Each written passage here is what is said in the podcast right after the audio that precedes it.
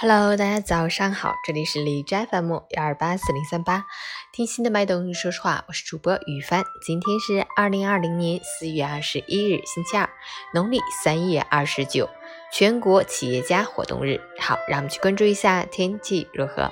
哈尔滨雨夹雪，四度到零下二度，西北风四级，开启雨雪加大风加强降温模式。气温低迷的状态至少要保持四五天的时间，冷空气带来一场名副其实的倒春寒，请大家一定要注意保暖，尽量减少外出，特别是戴眼镜、戴口罩的司机朋友，热气遇到冷的镜片容易起雾，严重影响视线，这种情况下继续开车会产生较大危险。截止凌晨五时，海市的 AQI 指数为二十八，PM 二点五为七，空气质量优。美文分享：工作的压力，生活的琐碎，总给人一种应接不暇的感觉，总想择一处清静，躲在无人打扰的角落里与世隔绝。不过，只是想想而已。该面对的还得面对，该扛起的时候就要扛起。没有谁脚下的路一生平坦到头，没有谁胸中的心一生纯粹到底。没有谁头顶的天一生永远蔚蓝。人活的是一种情怀，是一种姿态，要的是轻松愉快。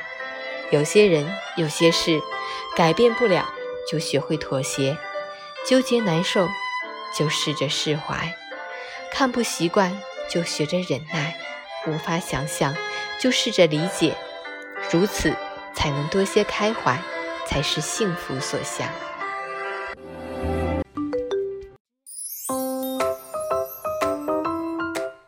成语简报：多所高校明确本学期不返校，部分高校部分专业本科毕业论文不答辩。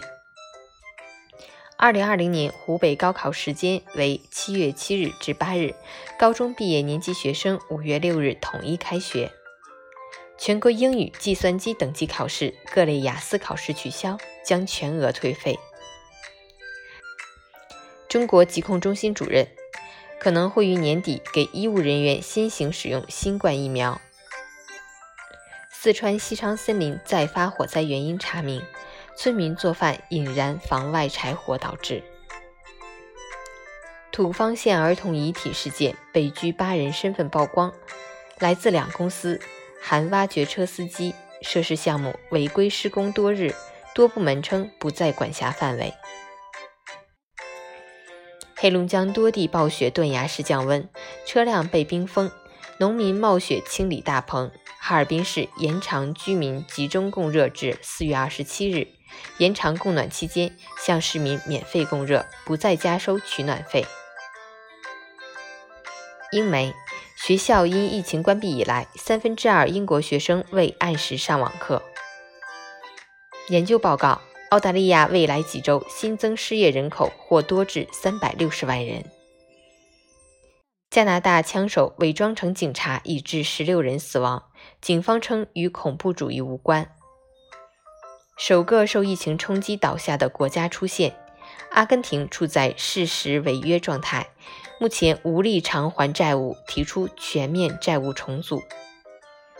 美学者。美国若要全面重启经济，每天需进行两千万次病毒检测。